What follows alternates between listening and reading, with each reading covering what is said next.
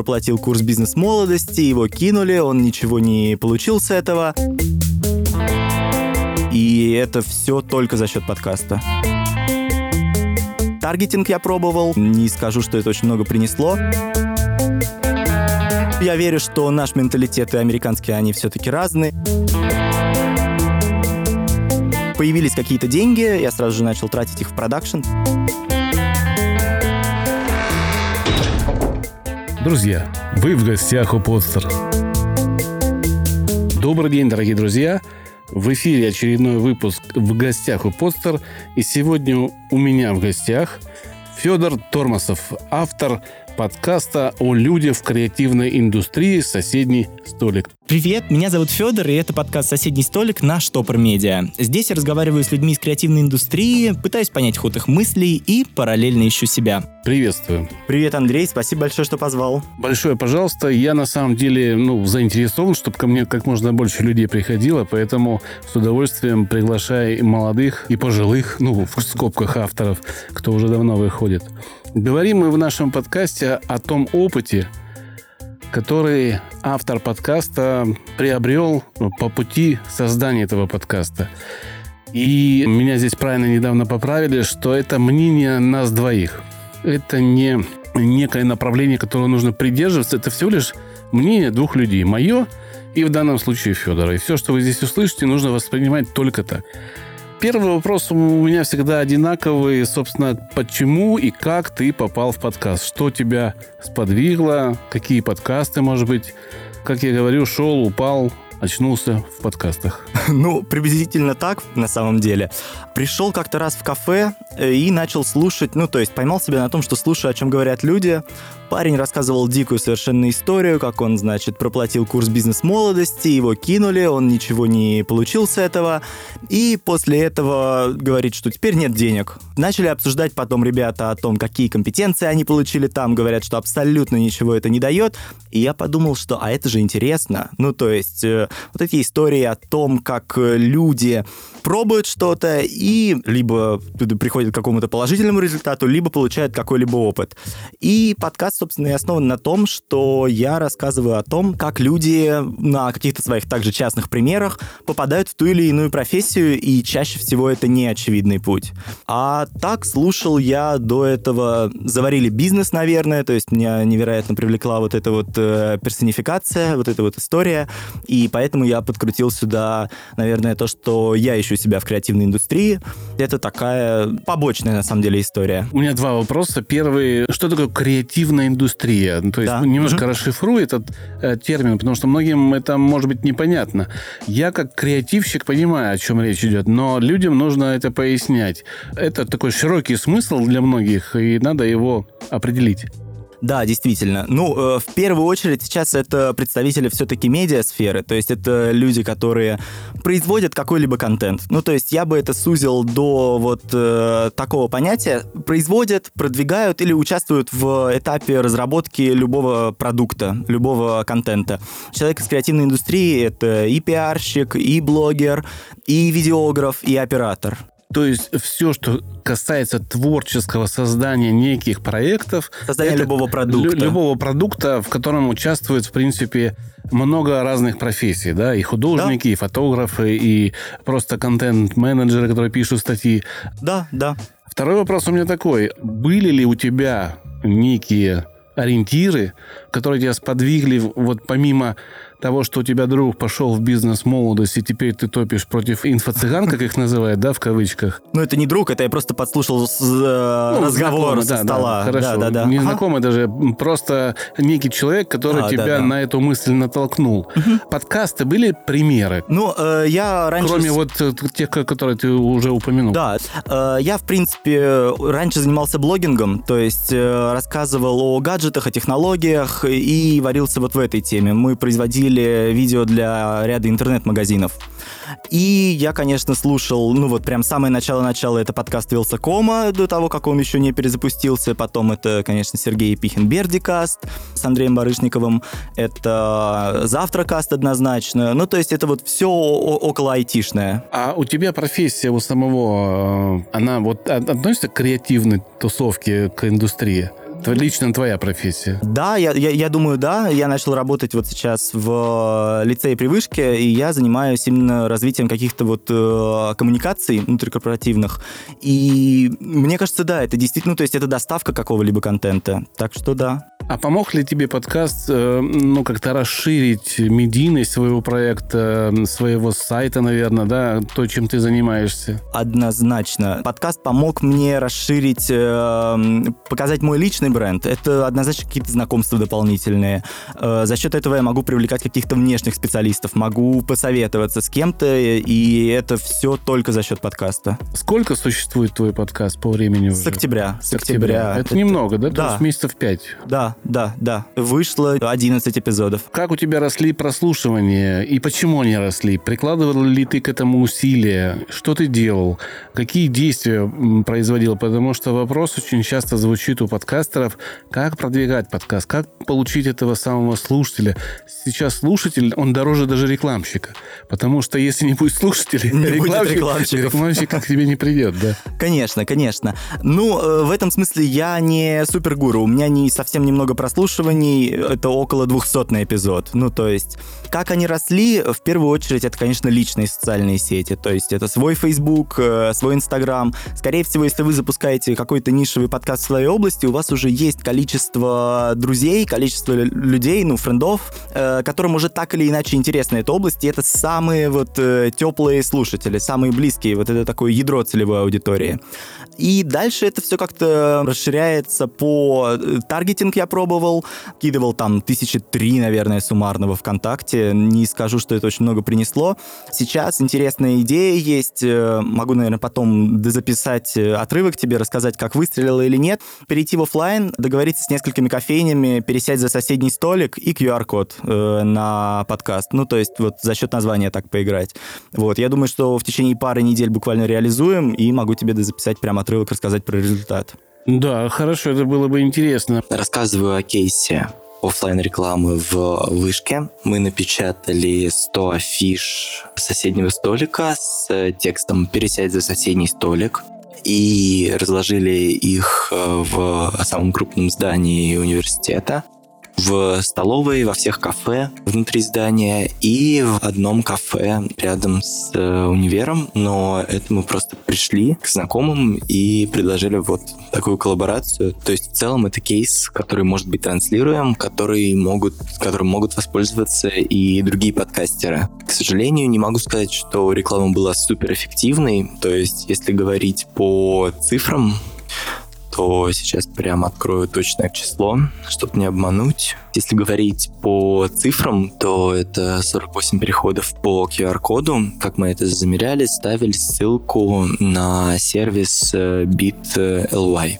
И примерно 7 человек из них подписалось на группу, конверсия достаточно высокая в рамках э, процентного соотношения, но, безусловно, если смотреть в абсолютном соотношении, то э, не могу сказать, что это какие-то впечатляющие цифры. Но в любом случае на старте, возможно, вот такая реклама могла бы кому-то, правда, помочь. Мне только непонятно, это бесплатно кофейни помогают э, и за счет личных связей? Конечно. Во-первых, за счет личных связей. Во-вторых, можно всякие разные партнерские истории делать с э, тем, что ты записываешься у них, прям фактически, и говоришь об этом. Ну, или как ты упоминаешь их в подкасте. Я думаю, что если эта сеть получится, то да.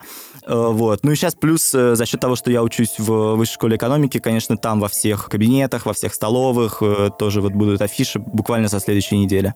Но это точно только за счет личных связей. Не могу посоветовать это как кейс для всех, Согласен. наверное, да? Это узконаправленный кейс. Если у вас есть некая бэкграунд, в котором вы можете это разместить, э, некая лужица хотя бы, куда окунуть можете свою идею? Ну, мне кажется, так или иначе, в любом случае, какая-то часть кейса э, есть, потому что, ну, я нашел для себя такой инсайт, что не все люди знают про подкастинг в целом. И выходить, когда ты выходишь в онлайн с предложением «послушай подкаст», когда ты рекламируешь ВКонтакте, просишь перейти куда-нибудь в iTunes, не все понимают, не для всех очевиден этот путь. А когда ты заходишь с офлайн, это может быть, э, это правда может сработать. Ты знаешь, когда только подкастинг пришел в ВК, молодые люди, там 16-15 лет, сделали группы антиподкастинг. И ходили, Серьезно? Не знал. Да, жаловались на подкасты, матом, значит, комментарии были, а, потому что ВК пустил подкасты во все ленты. Ага. Без ограничений. То есть там у каждого подкаста было по 500, по 600, по 700 тысяч просмотров э, самого подкаста. И мы получали там по 5-6 тысяч прослушиваний. Э, я вот профит получил от этого периода в виде шести с половиной тысяч подписчиков в группу. Вау. Бесплатно совершенно. Вау, То вау. есть это достаточно большая аудитория пришла. И э, потом они закрыли и сделали это узконаправленно только в ленте подкастов, только свой топ, там чартер, и подкасты сразу умерли в, в ВК. Вообще, как ты думаешь, есть ли у тебя мысли личные о том, как бы ты продвигал, ну, есть ли какие-то инструменты, которые еще не реализованы. Давай помечтаем немножко о том, чтобы мо- могло получиться, если бы ты имел, грубо говоря, безразмерные э, Бюджеты. возможности, бюджеты, да, что бы ты сделал для того, чтобы подкасты вышли в, в мир? Ну, Больше. мне кажется, вышли в мир бо- больше, мне кажется, это коллаборации с блогерами однозначно. То есть вот у ребят очень успешный кейс, который Завтракаст, они же все изначально за ними очень большой бэкграунд, и тот же Вилса к ним приходит, и однозначно их это очень сильно подталкивает. То есть это, во-первых, приглашение блогеров. Во-вторых, э, мне кажется, что контекстная реклама, которая нативная, она очень хорошо сработает, потому что человек находится уже в одном поле. Речь про аудиорекламу. Если человек слушает музыку, и ему предлагают послушать подкаст, это гораздо проще воспринимается, чем если человек читает пост, и ему предлагают э, послушать подкаст. То есть какой-то такой контекст. Плюс, наверное, это ну, как- какие-то общие статьи вот на сайтах, которые читают. Ну, то есть это «Медуза», «Лента», хотя ребята и так продвигают подкасты, но, наверное, с какими-то конкретными, чтобы они не только свои размещали, но и чуть более широкого поля взяли. Ну, то есть там тот же «Заварили бизнес», условно. Ты не воспользовался пока безграничными средствами. Бюджетами, да, да, я тоже думаю, пока не Потому что ты понимаю. приводишь, да, как- какие-то вещи, которые стандартно все говорят. Э, Ну, вот конференцию собрать, конференцию Большую собрать, конференцию. конечно. Мы собрались конечно. и разъехались. Что дальше? Ой, нет, ну мне кажется, это кон- конвертируется как-то. А как? Ну, все приедут подкаст, а авторы приедут. Всем интересно перезнакомиться. Но... Нет, нет, а нет, как конференцию не для авторов, то есть А для э, кого? для ну, во-первых, для, для слушателей не- непонятно, зачем она. Ну, вот слушателю зачем идти на, на такую конференцию? Рекламодателям, да. Как строить отношения с подкастерами.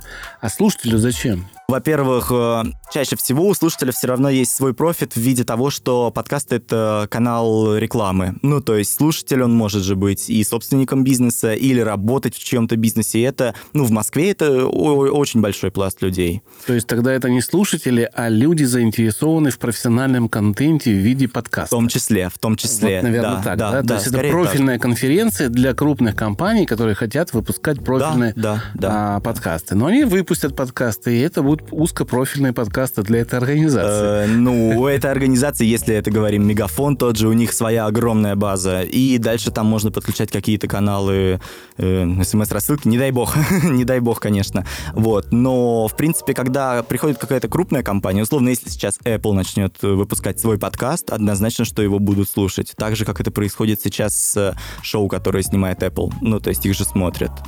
Да, у Apple просто неограниченные возможности действительно есть, в отличие от наших фантазий.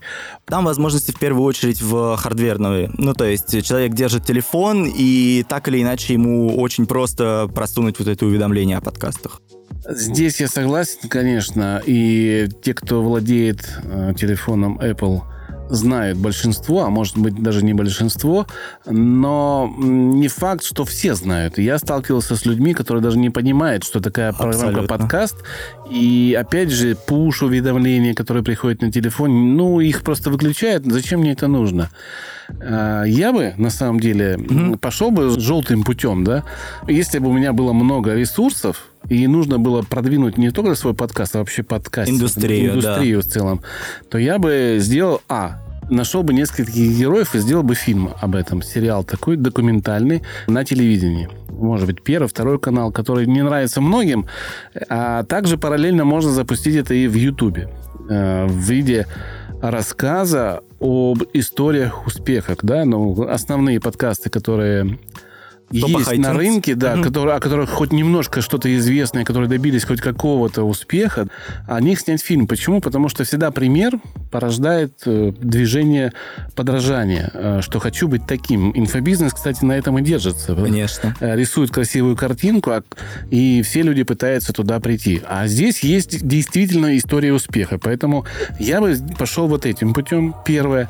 Второе, конечно же, я бы советовал всем, всем, всем авторам обмениваться аудиторией. Да, да, коллаборации. Коллаборации однозначно, вот то, о чем мы говорили. А, даже не то, что коллаборации. Я бы э, сделал некую площадку, на которой бы выкладывал свои джинглы, рекламный по 30 секунд и говорил, берите у меня, я буду, значит, у вас. Если мы ну, равнозначны плюс-минус аудитория, то вот мы начинаем расти за счет этого. И каждый такая, такой выпуск будет говорить о том, что есть еще вот такой подкаст, а вас узнают другие люди. И это немножко придаст. Не то, что это будет очень много расти, но мне кажется, что органически, это, органически такой прирост будет, будет идти. Ну и последнее, я бы взял какого-нибудь яркого политика, неважно, доверяет им или не доверяет, но который находится в такой в гуще событий, да, угу. Хинштейн, допустим, и чтобы он сделал некое такое заявление, что подкасты это круто заплатил бы ему денег.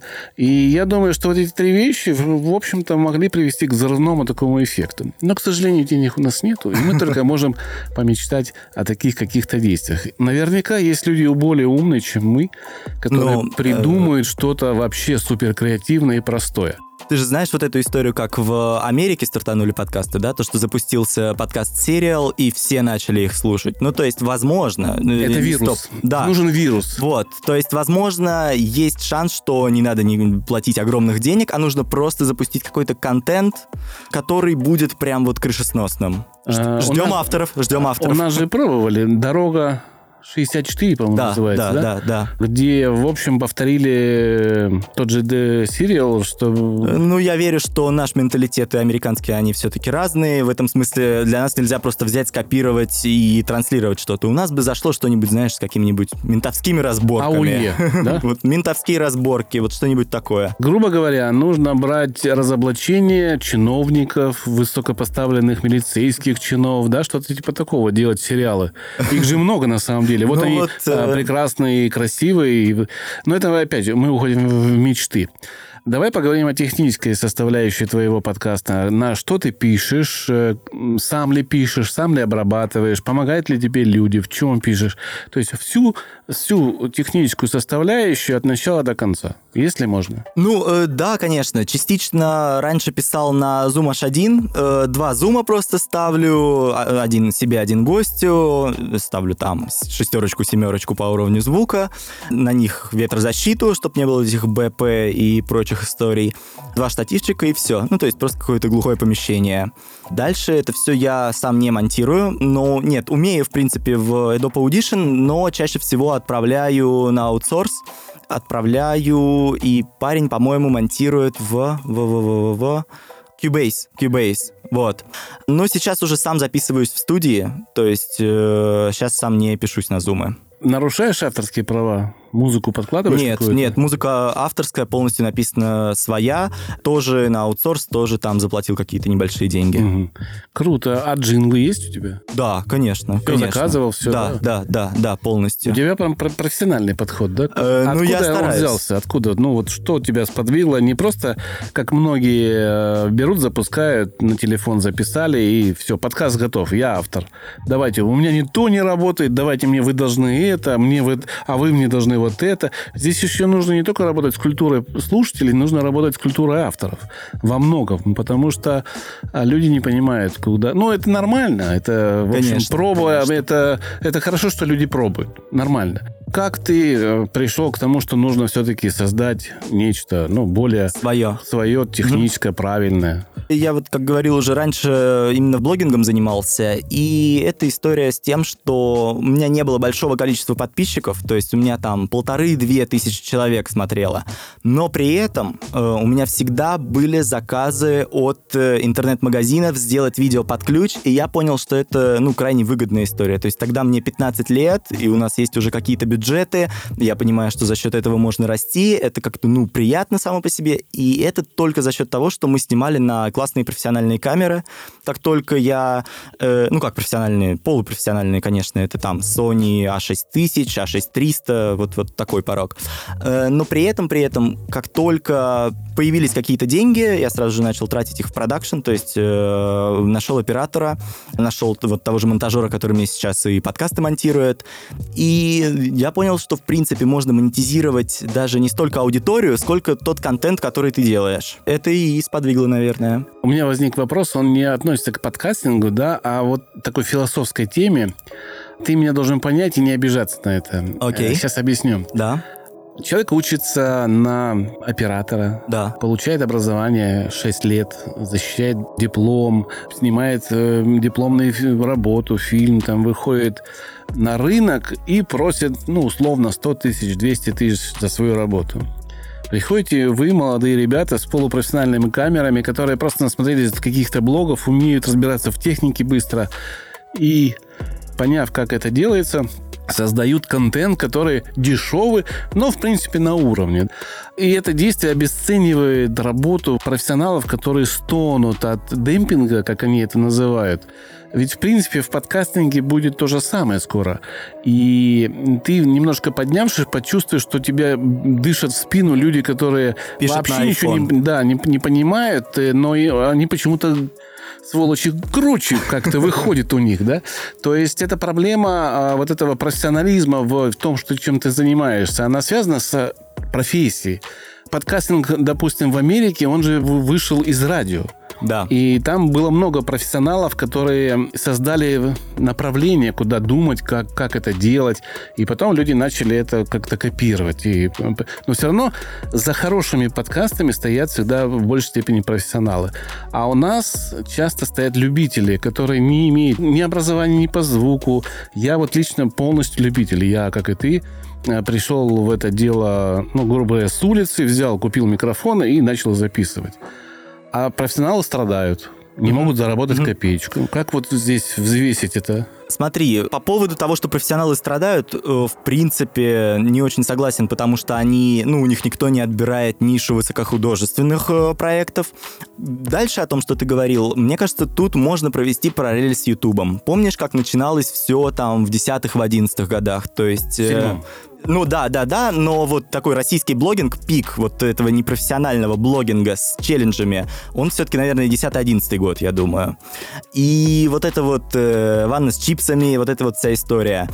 Конечно, всегда такой контент был, есть, и он будет потребляться. Но при этом, когда сейчас возвращается на YouTube э, Алексей Пивоваров, когда сейчас приходит на YouTube Дудь, они приходят и меняют правила. Мне кажется, что точно так же произойдет и с подкастингом, и с операторским искусством, и вообще в любой другой сфере. Это будет развиваться вот по такой волнообразной э, волне. То есть э, всегда приходят непрофессионалы, нагоняют трафика, потом приходят профессионалы, меняют правила игры.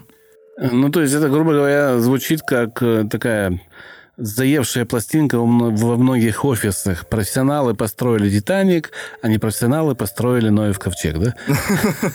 Может быть так, может быть так. Ты не осуждаешь вот это действие. Я, в принципе, тоже не осуждаю, но Нет, я понимаю, поддерживаю только. э, что если ты что-то можешь делать, то делай. Если у тебя это получается, то совершенствуй. Если ты совершенствуешь, и это увеличивает охват или там прибыль от того, что ты делаешь, иди уже учись профессионально. Вот эти все навыки осваивай. Есть много и курсов, и различных вариантов. Освоить это не только в институте. Тут э, очень важно, правда, чувствовать какую-то грань. Если твой контент кому-то нужен, значит, продолжай делать, совершенствуйся. Но если ты понимаешь, что ты там год делаешь одно и то же, никак не меняешь настройки, никак не, меняя, не играешься с самим контентом, то, ну, уже успокойся и, значит, не твое. Значит, иди поучись или иди сделай что-то другое. Согласен. Подкаст как вид занятости. Видится ли тебе основным своим действием? Или это одна из твоих компетенций, которыми ты владеешь и помогает тебе а, в этой жизни чего-то достигать. Потому что я считаю все-таки, что вот у меня подкастинг занимает половину времени всего, а не только когда я стал владельцем подстера, а вообще до этого. Это нужно подготовиться к записи, созвать гостей, подготовить тему, в голове ее проговорить, чтобы это было не с листа. Все наши выпуски с супругой, они из головы всегда они всегда спонтанные, наверное, этим и интересны. И мы научились это как-то говорить. Хотя конструкции все меньше и меньше остаются с каждым выпуском. Уже очень у нас специфика такая, что мы говорим об одном и том же, только узко, узко, узко да. Понимаю. И это трудно подбирать уже после 530 выпусков э, какие-то слова на какие-то вещи, потому что эмоций не так много. Конечно. Они просто проявляются в разных, а, а сама эмоция работает определенным образом. Как для тебя это выглядит? Ну, э, безусловно, у меня, ну, как мне кажется, достаточно профессиональный подход к самой подготовке к подкастам. Э, я однозначно трачу пару дней на то, чтобы промониторить всю информацию о спикере, либо я его уже до этого знаю, либо я, значит, открываю Facebook, читаю все досконально, читаю его там сайт, разбираюсь во всех местах работы, в которых он, э, значит, раньше работал. Но при этом я не думаю, что подкастинг может стать такой моей основной профессией там дальше. И тут даже вопрос не столько в монетизации, я уверен, что если прям задастся целью, то можно, наверное, сейчас самая монетизируемая история это делать подкасты под ключ. Эм, я думаю, что можно дорасти до такого уровня там через год, допустим, но при этом э, сам процесс меня, ну, то есть про просто меня не столько привлекает. Я скорее больше за упаковку, мне скорее интереснее доносить какие-то вот конечные смыслы уже оформленные, а создавать с нуля, ну, надо просто это уметь, знать для того, чтобы понимать, как э, строится сама система, ну, то есть полный цикл работы над продуктом. Твои мысли о том, с какими проблемами ты столкнулся в подкастинге именно с точки зрения производства, размещения, продвижения, технических вещей, статистики, сервисной части, там хостинг, э, размещение по разным э, агрегаторам. Есть у тебя здесь свое мнение на эту тему? Если есть, то рассказывай. Да, конечно. Ну, во-первых, э, статистика, конечно, у всех э, недостаточная для рекламодателей, это прямо об этом говорят все. Но то, с чем я реально столкнулся, люди не очень понимают э, самого кайфа от подкастов. Ну, то есть не всегда есть э, ощущение того, что люди понимают, в чем принципиальная разница подкастами и радио, хотя, казалось бы, ну, очевидно. И второе, я сталкивался, что реально там студенты вышки той же не знают о том, что такое подкасты. И об этом, конечно, надо рассказывать какая-то неосведомленность аудитории. То есть две вещи, ты, которые тебя mm-hmm. беспокоят. А хостинг там это все проблем нету? Э, ну, честно говоря, нету. Я размещаюсь на... Эн... Можно Эн... говорить? Да, да? вот, я размещаюсь У на Anchor. можно говорить все названия сервисов. Мы не скрываем. Программа — это свободная площадка. Если ты не у нас, это не значит, что ты враг. Здесь э, ну, нету никакого отношения к тебе, что ты плохой. Ты просто относишься к одному племени молодых подкастеров. Я тоже молодой подкастер, потому что 7 лет там, или 6 лет, или полгода, не столь важно. Мы все не профессионалы. Есть радищики профессионалы, есть люди журналисты, кто может говорить правильно, умеет более связано э, формулировать, да, формулировать да, мысли. Да. Поэтому я считаю их профессионалами, а у нас подкаст помогающий нам продвигать свое дело. В общем-то, это брендинговый подкаст, то есть это лично я бренд, да. И я не считаю, наверное, что мне сегодня правильно сказали, что говорить о том, что нужно двигаться только туда, неправильно. А, почему? Потому что это личное мое мнение. А оно угу. может не совпадать с мнением рынка всего. И я с этим согласен, и внезапно меня озарило что да, нужно говорить о том, что это личное мое мнение, и это правильно. Такой формат единичного кейса. Ну да. да. да. Э, ну да, я размещаюсь на Энкоре, возвращаясь э, к вопросу. Пока что, ну, все устраивает более-менее. Тут момент с тем, что это бесплатный сервис, и это достаточно важно. Вот, с другой стороны, конечно, я понимаю те риски, которые есть. То, выключили. Что... Да, просто выключили. Вот. Эм, хотел сказать, что я спасаюсь тем, что у меня подкасты в Google Диске все еще, но его тоже могут выключить. Нет, Google Диск, он он есть, а Ну интеграция с э, iTunes исчезнет. Нет, нет, я имею в виду, что да. Ну, я имею в виду, что если вдруг Anchor выключат, то я просто перейду на подстер, загружу туда весь контент и Ну, все. на PodFM можно перейти, На не что важно. угодно, да, да, Можно я к перейти, Но ты потеряешь тогда прослушивание, Да, да, да, ты да, потеряешь да. свой канал, тебе нужно его регистрировать по новой, заявлять права, переписку, вступать с Apple, а, говорить о том, что вот у меня там. Поэтому, да, есть риски. И, кстати, под самим представлением Энкора была ветка обсуждения 289 комментариев, а, в которой люди говорили, почему они не будут на бесплатном сервисе. Ну, на английском сайте, где впервые в 2017, по-моему, году а, представили этот сервис и говорили, что это круто. Хотя они, по-моему, раньше уже работали, но заявление сделали на одном из сайтов, и там вот ветка обсуждения. Ну, конечно, за и против. э, Ну, конечно, собственно конечно. Я не, в, в- в этой программе я не призываю там пользоваться только постером или там уходите с Энхора, при- приходите ко мне. Все расставляет время по своим местам. Мы сделаем лучший сервис, придут к нам. Они сделают э, лучший сервис, вернее, они уже сделали лучший сервис, потому что их купили за там 250 миллионов долларов. Spotify, да, да, Spotify, поэтому, конечно, они лучшие в, в каких-то вещах.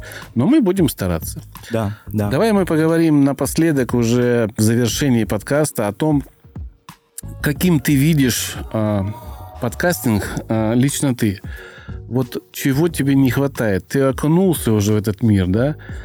А, может быть, каких-то тем не хватает, или направлений в подкастинге, или что-то такого, чего бы хотелось, но ты понимаешь, что ты лично не вытянешь такой профессиональный уровень. Но вот было бы классно. Да, сериал это понятно, что сериал какой-то Да, это понятно. Ты слушал э, подкаст нарративный «Загадочное ночное убийство собаки»? Честно говоря, нет, нет, не слушал. Нордост. Да, да, да, Нордост Ну вот знаю. это нарративные такие вещи, да, да? да. Там книга, здесь история с, со многими э, героями. Как думаешь, вот это будет иметь успех, такие истории? Именно аудио, потому что в, в большей степени как-то это должно ложиться на видеоряд, по идее, да? То люди рискуют и пытаются сделать. Ну, однозначно, такие истории будут пользоваться успехом и в дальнейшем. Ну, то есть, э, в этом смысле сам по себе формат истории, он э, безумно интересен. Э, я просто, ну, почти уверен, что в дальнейшем уйдут большинство интервьюерных подкастов, останутся только нишевые. Для подкастеров, условно, он останется, но при этом не будет такого количества там условных дудей в среди подкастеров. Э, Как дальше будет это развиваться? Мне кажется, что появится, правда, вот больше нишевых подкастов, очень узких, ну, то есть не для там офисных работников, которые сейчас э, очень много, а, я не знаю, подкаст для тех, кто для металлургов, для слесарей, вот для каких-то таких профессий, вот. Плюс появятся подкасты, как мне кажется, под э, какое-то конкретное действие. То есть ты же знаешь, э, что есть подкаст там для ребенка, который чистит зубы, есть подкаст для того, чтобы выгуливать собаку. Мне кажется, что вот каких-то таких тоже там подкаст для того, чтобы обедать, подкаст для того, чтобы, я не знаю, что-то еще. Вот какие-то такие вот штуки очень узкие будут тоже популярны. Я видел в новостях, есть канал, который называется «Подкастовый караульный», Да, да. где публикуются различные новости, касающиеся подкастов. И там проскочила новость о том, что запустили, по-моему, в Англии или в, в Австралии, ну, я не буду точно говорить где, за рубежом э, запустили подкаст для собак. Мгм. То есть собаки слушают этот подкаст, когда хозяев нету дома. Вау, Ну, просто. голос, может быть, хозяина или, может, какие-то звуки. Я, честно говоря, даже не понимаю, что в этом подкасте может быть, но идея интересная. А так как а, индустрия с, э, вот всех жи- домашних животных, она очень большая, мне кажется, это прям может выстрелить достаточно сильно с точки зрения маркетинга и рекламы, и различных ва- вариантов продвижения кормов там или всего остального, потому что хозяин тоже будет, включая, слышит рекламу, что покормите свою собаку вот этим кормом, допустим, и уходит. Конечно, конечно. Мне кажется, это круто. Да, я согласен с тобой, что действительно, как мне кажется, будут люди стараться и экспериментировать во многих областях. И дай бог, чтобы у нас этих экспериментов было много, потому что не хватает, наверное, подкаста на русский менталитет. Никто Вот его да, вот прям при- не да. придумал, чтобы он выстрелил как сери- сериал в Америке, потому что это легло на их менталитет, Конечно, видимо. конечно. А у нас а, не легло. И это не обязательно что-то связанное с зоной или там с уголовщиной. Нет, конечно. Ну, то есть... Я думаю, э, широкая душа, любовь, там, баня, может быть, все что угодно. Подкаст, чтобы убирать снег утром, я не знаю. Ну, то есть, что-нибудь такое. Э, Еще очень, мне кажется, важная история с тем, что, скорее всего, подкасты сейчас начнут э, более активно взаимодействовать со всякими голосовыми ассистентами. Те же Яндекс станция и вот эти вот все истории, когда там можно будет прям супер нативно вставить рекламу, когда Алиса будет прям вклиниваться в э, сам подкаст, то есть, возможно, вот с технической точки зрения что-то такое получится. Ну, для этого Алиса должна быть популярна в народе. да, А пока да. она не очень популярна, насколько я знаю. Э, Ну, она тоже какую-то такую нишу заняла, и она в любом случае, по-моему, гораздо популярнее, чем там все остальные помощники. Ты знаешь, что такое рекламная слепота? Да, да, да, баннерная слепота, вот эта вот история, Э, что... Вот я слушаю Яндекс Музыку, и каждые три песни или четыре песни идет маленькая заставочка. Эту рекламу я не слышал. Вот она идет, ее выключить нельзя, перемотать нельзя, но я ее не слышал вообще. Ну, Ни да, одну. да, И да. поэтому мне кажется, что, опять же, а, мое мнение, Нативная. нативная реклама в подкастинге будет более востребована, чем реклама, которую называют прероллы, там, middle-роллы, пост-роллы. Однозначно. Если это и мидроллы, построллы, то они должны как-то встраиваться в контекст в этом смысле. Знаешь, был очень классный кейс у Додо, тех же, которые пускали по телевизору там, во время шоу «Дом-2» «Ждем, когда начнет мириться», а доставка Додо пицца. И вот это вот все, оно очень хорошо запоминалось. Ну, то есть, э, когда у тебя вот эти прироллы, они классно встроены в контекст, они, скорее всего, будут работать. Ну, то есть, в этом смысле надо просто дождаться, когда вот этот искусственный интеллект Алисы начнет понимать, э, ну, хорошо понимать и работать с контекстом, который произносится в подкастинге.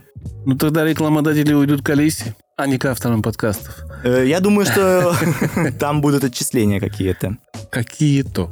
Да, да. Это очень... Ну вот учитывая, что у тебя 200, да, прослушиваний будет 2000, чтобы Алису заинтересовать, и она вставила интересное словечко в твоем подкасте, наверное, нужно, чтобы это было там, не знаю, 20 тысяч, да, конечно. прослушиваний. А пока Яндекс никак не рекламирует подкасты, и не прикладывает даже усилий. Вот «Радио 101» нас пригласили, очень было приятно, что нас позвали, познакомились мы, да. Это, в принципе, большой холдинг «Газпромовский», да. Сказали, вот мы вам сделаем страничку на «Радио 101». Э, Сейчас делали, сделали страничку моего подкаста, брендированную. Вау, То есть супер. когда ты выбираешь музыку на радио 101, один раз, по-моему, из пяти ты попадаешь на... а, Подкаст. ну, на обложку подкаста, и можно перейти на наш подкаст. А там посещаемость на радио 101 очень большая. Мгм. Ну, именно любителей музыки. Часть из них пойдет к нам там слушать. Хотя мы огребли уже кучу негатива э, по, по э, комментариям, да? Ждали музыку? Ну, не то, что ждали, просто у людей о психологии есть свое мнение, и когда они попадают немножко на другое мнение, это высокоинтеллектуальных собратьев наших вызывает когнитивный диссонанс. Но это не страшно, это нормально. Опять мы отступили. Очень приятно, что ты пришел. Спасибо тебе, что поддерживаешь э, вот это начинание передачи опыта, даже небольшого, другим подкастерам, которые могут опереться на твои слова, на какие-то действия и создать какой-то свой хороший продукт, который может выстрелить. Все, пока-пока. Спасибо, что пришел. Спасибо, что позвал. Да, Пока. пока.